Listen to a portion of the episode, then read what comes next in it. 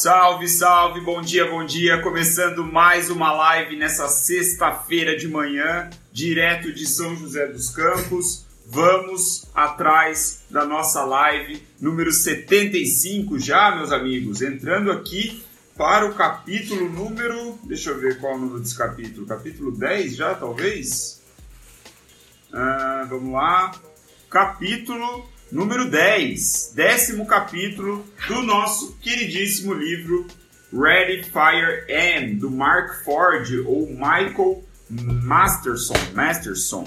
Então, esse é o nosso décimo capítulo, avançando aí a ritmo acelerado, a galope no segundo estágio do desenvolvimento de uma empresa, certo? O segundo estágio é a chamada segunda infância, nas palavras do Mark Ford. Nesse estágio é onde vamos é, cumprir desafios, né? enfrentar desafios para ir de 1 a 10 milhões em receita. Lembrando que, mesmo que essa não seja a realidade de muitas pessoas, é interessante nós conhecermos o que, que o Mark tem a nos dizer sobre isso, principalmente porque a gente consegue identificar as coisas que não devemos nos preocupar por enquanto, né, se estivermos ainda no estágio da infância de 1 a 10, ou melhor, de 0 a 1. Então, é, sejam bem-vindos, vamos lá começar a live nessa sexta-feira, às 9 e 3 da manhã, como não poderia deixar de ser. Hoje vamos falar sobre inovação.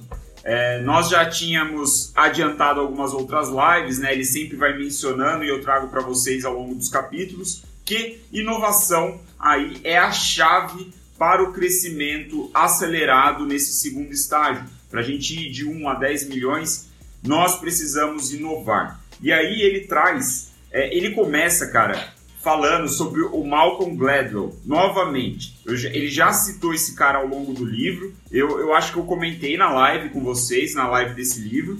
E o que é interessante é que o Malcolm Gladwell ele é citado no This is Marketing, que foi o livro da primeira temporada né, de lives. Ele é citado no livro Grouped, que foi o livro da terceira temporada. E ele está sendo citado de novo nesse livro aqui, Ready Fire Am, agora na nossa quinta temporada. Então, quem é um pouquinho mais estudioso, tem o, o costume de ler muitos livros, estudar assuntos, sabe que quando um autor ele é bastante citado, ele é bastante referenciado, nós precisamos colocar esse cara aí no nosso radar de atenção, né? Então já estou até considerando ler uma das obras é, do Malcolm Gladwell é, nas próximas lives, de repente. Vamos ver. Ele, o, o livro mais citado dele é o Ponto da Virada, né? que, é, que eu lembro é citado no grupo e é citado nesse. Então, fica a dica para vocês, assim, eu não sei se vocês têm esse costume, mas sempre que você está lendo um livro, né, consumindo conteúdo de um autor que você já admira, que você gosta e tudo mais, e ele cita um outro autor, isso é muito interessante, cara. É você conseguir identificar quem influencia o influenciador, né? Como é moldado o pensamento desse cara, o que, que ele consumiu, né? Tipo, o que, que ele está lendo? Porque se ele leu determinada coisa, é possível que se você ler também, você vai ter ideias parecidas, cadê? Então, fica a citação aí, marca o nome desse cara, do Malcolm Gladwell. O Ponto da Virada é o nome do livro dele, se você tiver interesse, tem em português. Tipping Point é o, o título original em inglês, que eu recomendo que você leia sempre a obra na sua língua original. Então, feita essa rápida introdução, vamos direto ao conteúdo do capítulo um capítulo muito grande. É, eu acho que até agora foi o maior capítulo do livro, tem mais de 20 páginas, é denso. Eu trouxe aqui as grandes ideias sobre inovação, né, o que eu acho que pode ser mais pertinente para vocês. E se você ficar comigo até o final, eu vou te dar uma dica matadora para você registrar as suas melhores ideias que você acha que são as ideias mais inovadoras é, para o seu negócio de produto e coisa assim. Puta, uma sacada muito foda, ele deixou para a última página, eu achei do caralho. Então, vamos lá. Ele começa explicando a inovação, como acontece. E aí é, ele puxa a, os ensinamentos do Malcolm Gladwell no Tipping Point. E eu vou fazer agora a explicação para ficar é, nítido para todo mundo o que significa inovar, certo? Ele diz o seguinte, que a inovação ela, é, nós podemos é, imaginar a inovação acontecendo na sociedade, né, de produtos assim, nível iPhone, iPod, que mudou a forma como a, nós interagimos com o mundo, né? mudou a cultura da sociedade, é, são alvos de estudo do livro do Malcolm Gladwell, do, o Tipping Point. Inclusive, Tipping Point é um termo usado é, como ponto da virada, que é justamente quando esses produtos explodem, né? Então, pelo que eu entendi ele falando aqui, não li o livro do, do Malcolm. Mas o, a, a metáfora é a seguinte: a inovação, a gente pode imaginar um copo de água. O que o senso comum geralmente pensa, né? O, senso comum diz que a inovação ela acontece pum, no instalo. É como se a gente viesse e enchesse um copo de água com, sei lá, uma mangueira e essa água ia encher o copo rapidamente, ia transbordar esse copo é, e aí a inovação ia se espalhar, né? A água se espalharia. A, a analogia é que a, a, o produto aí, a inovação se espalharia também, assim como a água transbordando o copo. Mas o que o Malcolm descobriu, né, nos experimentos, nos estudos dele, que o Mark Ford traz nesse capítulo que é muito interessante, é o seguinte: a inovação ela não acontece dessa forma. Ela acontece com conta-gotas. As gotas que vão encher no copo são pequenos ajustes, pequenas mudanças quase imperceptíveis na cultura da sociedade, né? E isso também envolve mudanças tecnológicas. Então, trazendo para o iPhone, é, quem já estudou um pouquinho o caso sabe que não teve nenhuma grande revolução, né? A gente tinha Walkmans, por exemplo. Existiam tecnologias que permitiam aquele, aquele dispositivo que tocasse e armazenasse música né? Enfim, não teve nenhum grande explosão, assim, um avanço tecnológico absurdo, uma inovação. Não, foram pequenas gotas enchendo esse copo. E aí o que ele diz é que existe até um experimento é, de, de escola que as crianças fazem de ir enchendo um copo com as gotas até que a, a água dentro do copo ela passa é, a, a margem ali, ela passa a altura do copo, ela fica uma camada fina por cima do topo ali do copo, né? Do, o copo tá cheio, e aí vai ter uma gota que vai ser a responsável por transbordar, por começar a vazar água. Então, uma gotinha é o que nós estamos procurando quando vamos criar os nossos produtos no segundo estágio do desenvolvimento de um negócio. É um produto que ele chama é, um produto da virada, né? um produto ponto da virada. Então, o ponto da virada é a última gota. Né? É muito interessante isso, porque aí ele diz: é, os inovadores, né, os inventores, assim, eles são as pessoas que conseguem perceber o copo enchendo de gota em gota. Ele vai identificando tendências. Ele fala: caramba, eu vi uma gota assim, outra gota assim, passa mais um tempo, mais uma gota assim. Ele consegue enxergar no mercado onde ele está inserido as mudanças que estão acontecendo, as pequenas mudanças. Então, o tipping point não é algo completamente novo que nunca ninguém viu, nunca ninguém é, sabe como funciona ou conhece. Não é isso. É justamente um acúmulo de pequenas mudanças que é condensada em um produto só, ou seja, a última gota para transbordar um copo de água. Eu achei do caralho essa, essa, essa metáfora que ele traz. Eu não sei se fez sentido para você na minha explicação. Fez sentido? Se fez sentido, clica no coraçãozinho aí, manda uma joinha só para eu saber que vocês estão acompanhando que, que, tá, que a minha explicação é, funcionou, né? Eu consegui explicar o ponto aqui do, do tipping point. Fez sentido ou não? Eu sei que tem um delayzinho. Ah, maravilha. Maravilha. Legal, legal, legal. Beleza. Então, colocado, essa foi a primeira parte da nossa live. Entender essa perspectiva da inovação nos coloca com o pé no chão, né? Porque se nós queremos ser inovadores e precisamos ser no segundo estágio, isso significa que a gente não vai ser assim, tipo, o, o, o, Albert Einstein, sei lá, né? Aquela, aquela ideia do arquétipo do, do Albert Einstein, o gênio no, no, num laboratório fazendo experimento e do nada ele descobre. Não é isso. A ideia é muito mais de percepção, de identificar as nuances do mercado e conseguir se antecipar. Isso é, um, é, um, é uma palavra muito importante aqui que eu acho que é uma das grandes ideias do livro, ou desse capítulo, né? antecipar ao mercado é o nosso objetivo no segundo estágio. E antecipação ao mercado é diferente de seguir o mercado.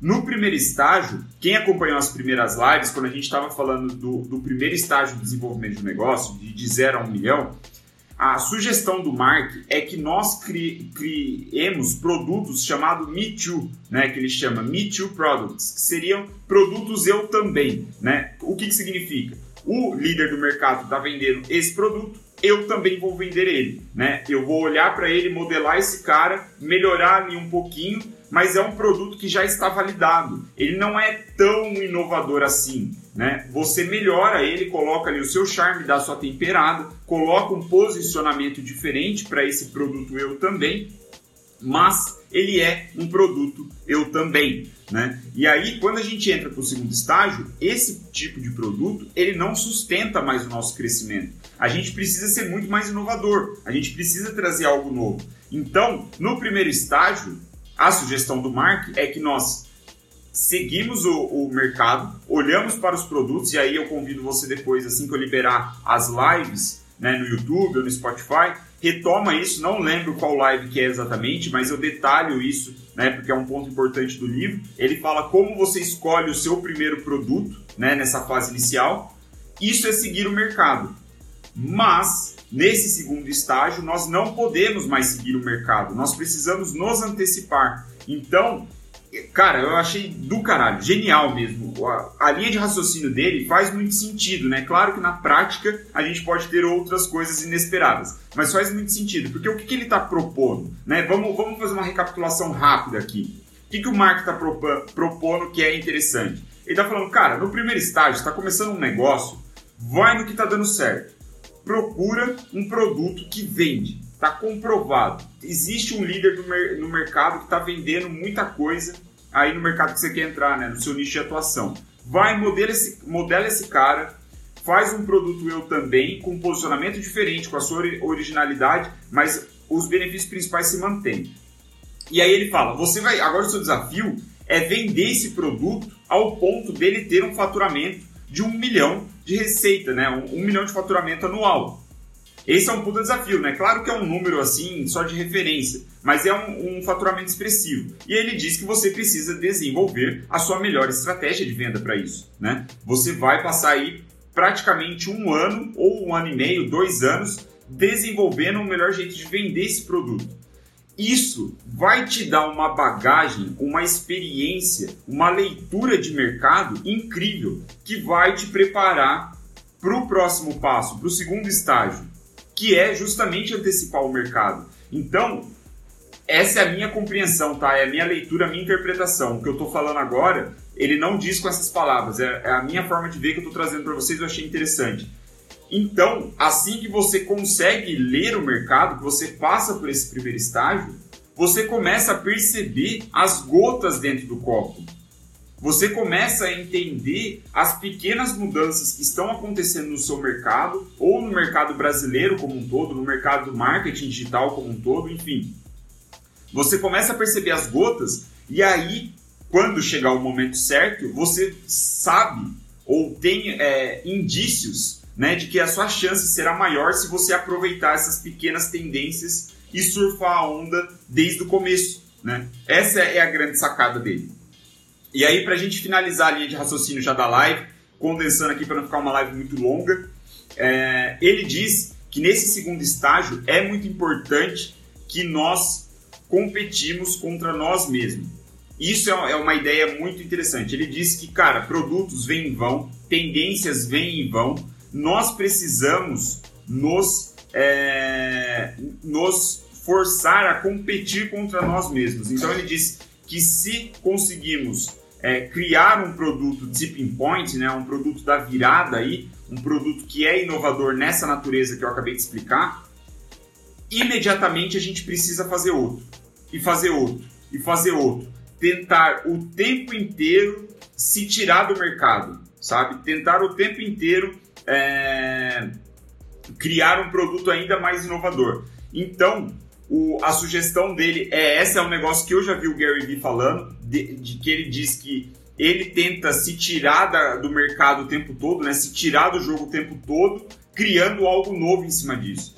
E aí o, o, o Mark ele detalha um, um esquema de, é, de criação de produtos, né? Ele fala que, cara, é muito difícil criar esse tipo de produto. Esse produto da virada, ele vale milhões, né? Você já está jogando um jogo de milhões e é muito difícil você conseguir isso. Mas as suas chances são maiores quando você faz esse processo no primeiro estágio, que eu acabei de falar, né? E você começa a criar muitos produtos, testar muitos produtos, né?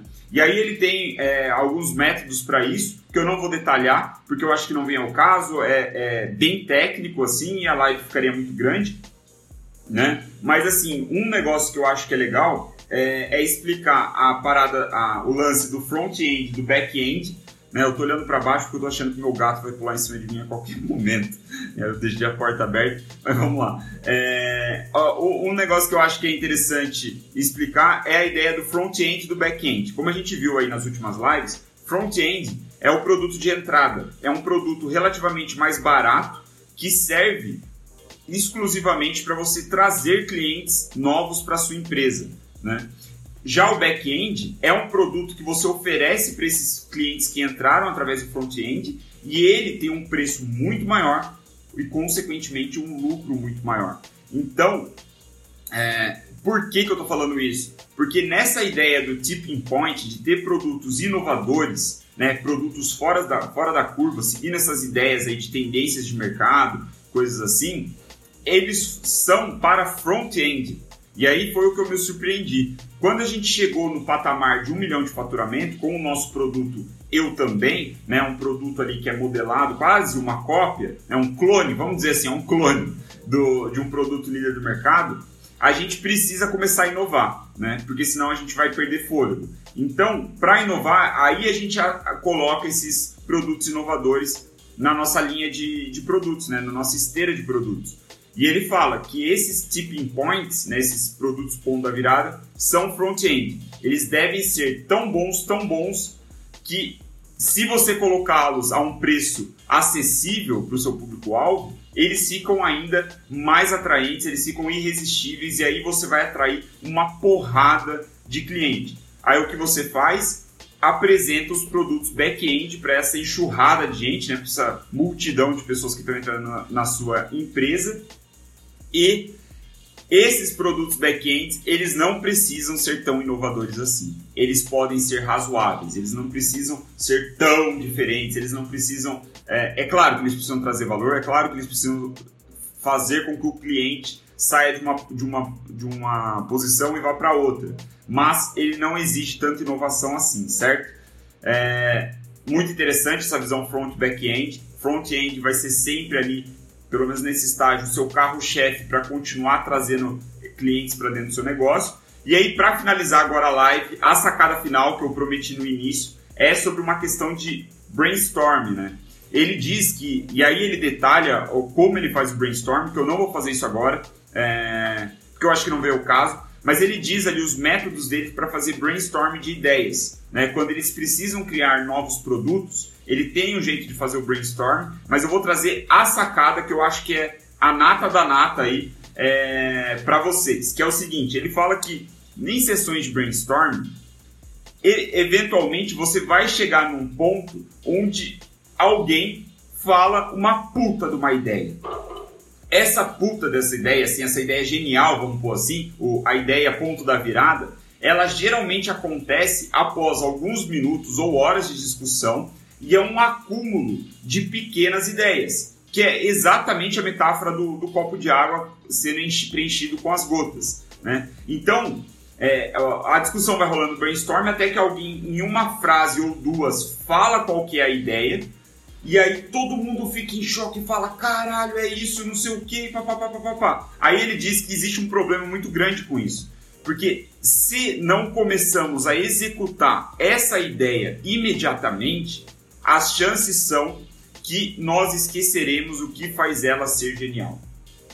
Tipo, o que ele diz que é muito legal, e aí eu, eu achei tão foda porque eu consegui é, me identificar nessa situação várias vezes, né, com equipe, sozinho, enfim. A gente tem uma ideia, a gente até pode escrever sobre ela, Mas depois, se a gente não executa imediatamente, ela passa um dia, dois, não sei o que, ela perde o fôlego. As grandes ideias elas têm tempo de validade para serem executadas. Isso é uma sacada muito boa.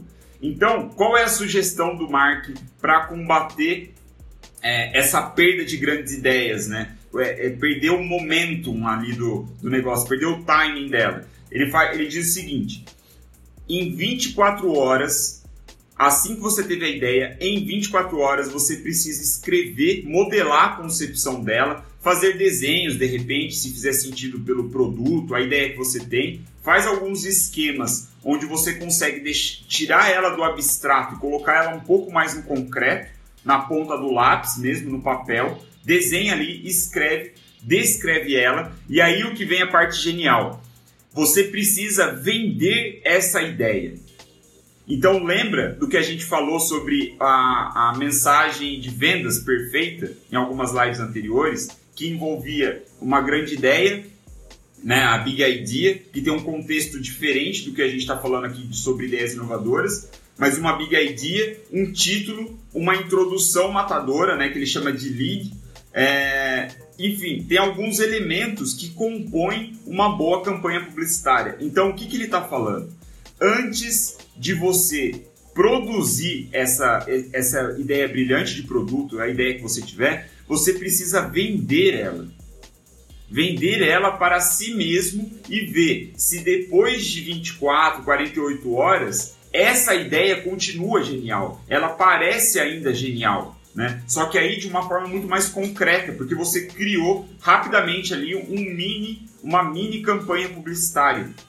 Isso eu achei, cara, fantástico, fantástico, fantástico, fantástico. Eu não sei se vocês já passaram por experiências parecidas, mas eu costumo muito, por exemplo, aqui, né, nessa lousa, eu costumo escrever as minhas ideias, né, ideias de negócios, ideias de coisas que eu preciso fazer, enfim. E muitas vezes eu já escrevi, olhei pro quadro e falei, filha da puta, que ideia genial. Isso aqui é mudança de chave, tananã, tananã. Aí beleza, aí entra uma outra demanda, eu tenho que dar atenção para um cliente, dar uma atenção para um projeto, deixo a ideia descansando no, no, lugar dela, só que quando eu vou retomar aqui no quadro, eu já não tenho o mesmo, o mesmo sentimento, a mesma sensação, eu não consigo lembrar com tantos detalhes o processo criativo, o copo enchendo com as gotas que eu tive no momento da ideia. Então, ele diz que se você, em 24 horas, conseguir construir uma campanha publicitária, né, uma mini campanha publicitária, vendendo essa ideia, você vai ter todos os, os detalhes que fazem da ideia uma ideia lucrativa, vendedora, né, uma ideia popular, por assim dizer. Então, uma sacada fodida, não sei se faz sentido. Faz sentido para vocês? Eu consegui explicar bem? Deixa aí um... Comenta para mim se, se fez sentido essa analogia. Ó, o Marcelão já. O Marcelão é o cara das metas, né, velho? Vi aqui a mensagem dele, comentário: um milhão de reais em vendas por ano equivale a 2.700 reais por dia. Esse é o objetivo, coisa pra caralho.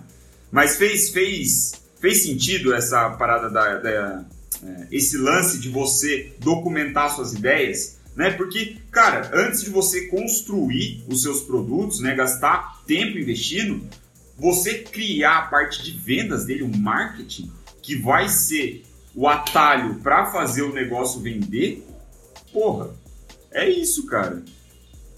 Faz sentido demais na minha cabeça. É um ótimo jeito de guardar né, as suas grandes ideias. assim é, é um jeito pragmático, eu diria, de guardar essas grandes ideias. Eu acho que eu vou até escrever sobre isso mais tarde. Exatamente, vender 10 produtos de 277 reais, olha aí. 277 reais não é um ticket muito alto. Excelente perspectiva. O Marcelo é foda, cara. Não sei se vocês seguem já o Marcelo, mas eu recomendo demais é, você entrar e conhecer o trabalho do Marcelão, fala muito sobre é, investimentos, educação financeira. Um cara fantástico, que também faz lives, inclusive, é, sobre essas áreas, né? Então, Concluindo a nossa live, regra das 24 horas, vamos é, estudar, manter isso na cabeça. Eu vou começar a usar isso, com certeza, com certeza eu vou começar a usar é, essa, essa linha de raciocínio, essa abordagem para brainstorm do Mark Ford. Espero que vocês também levem isso para a prática de vocês. Né? É válido mencionar aqui que O intuito de eu fazer essas lives bastante teóricas, pesadas até para o clima do Instagram, é justamente incentivar que vocês peguem essa teoria e levem para a prática de vocês, né? Peguem essas grandes ideias que eu vou falando aqui, tentando deixar de uma forma organizada e leve para a vida de vocês, comece a executar isso, porque ouvir só, cara, não vai fazer diferença. Então, eu também me esforço a fazer isso, né? Quando eu venho e falo para vocês, eu também tento, né, me coloco, tento me tirar da zona de conforto para executar essas ideias que eu leio nos livros. Então, é... fazer um roteirinho. Puta, eu não vou prometer isso, cara. Eu não vou prometer isso, Marcelão, de fazer um roteirinho é, sobre isso e mandar pra galera, porque eu não tenho tempo, velho. Eu não consigo. Tipo, tá muito foda lidar com tudo, com live, Instagram, tá. Nossa. Mas eu, eu vou pensar em alguma coisa nesse tipo. Alguém curtiu a ideia do Marcelo? Se alguém curtiu a ideia do Marcelo, manda uma joinha aí, só pra eu saber, pra eu sentir a temperatura do. Se vocês gostariam de material em texto sobre, sobre as lives ou, enfim, as coisas que a gente está falando aqui. Rola um delayzinho. Então, eu preciso colocar nome nas lives, sim. É... Na verdade, eu coloco o nome na, nas lives depois. Agora que eu tô, eu tô me policiando de tipo, assim que eu terminar a live, eu já escrevo um título para ela e uma descrição. Para quando eu subir no YouTube já ir com o nome. É, o, o, o, Gabriel Roriz me ajudou muito com isso, fazendo as descrições da primeira temporada de lives, mas é, puta, tem muito lá que eu preciso atualizar. É, eu peço até desculpa pela falta de organização depois que. Como assim tem como colocar o nome da live? Agora eu não entendi, eu achei que você estava falando do que eu mando a DL disse no Insta tem como colocar? Não sei então. Acho que eu tô viajando. Eu tava pensando nas lives que eu subo depois pro Spotify, pro YouTube, enfim, nos outros canais. É, mas vou. Eu, eu, eu peço desculpas para vocês que de fato tá, é, não tem muita organização. A única organização que eu fiz foi colocar o número, a ordem das lives, né? A temporada, que são os livros, qual é o livro eu tô lendo e agora eu estou tentando fazer a descrição, tentando fazer o título, coisa assim, é, para ficar mais organizado e vocês conseguirem saber o assunto de cada live, né? Sem ter que ouvir. Consegue ver pelo título. Mas enfim, é isso, 27 e tantos minutos aqui batendo. A live ela acaba passando do tempo, porque eu falo demais. É, mas, pô, tô feliz com a interação de vocês, espero que tenha feito sentido. Tentei trazer as melhores ideias é, para nossa realidade, né? Coisas que a gente consegue executar e vamos seguir em frente. Um livro muito bom, um capítulo bem denso. Espero ter dado certo. É, espero ter dado certo. Espero ter trazido o melhor desse capítulo para vocês, certo? E amanhã, às 9 e 3 da manhã, sabadão, estamos aqui mais uma vez com o capítulo número 11 desse livro, é, que, que será sobre velocidade, né? Ele, o Mark, ele termina esse capítulo 10, que a gente falou sobre inovação, justamente com essa regra das 24 horas aí, né? De você escrever uma mini campanha publicitária em 24 horas para vender a sua ideia para si mesmo. Muito bom, muito bom. Então ele termina criando um gancho sobre velocidade para o próximo capítulo. É isso, galera. Muito obrigado pela sua atenção. Fico feliz de você ter me acompanhado aqui ao vivo. Um salve aí, um abraço para quem assiste depois, eu sei que muita gente assiste depois. E tamo junto. Amanhã, sábado, dia 23 de março. 23, né? 23 de março, estamos aqui mais uma vez. Boa sexta para vocês, vamos com tudo aí, último dia útil da semana.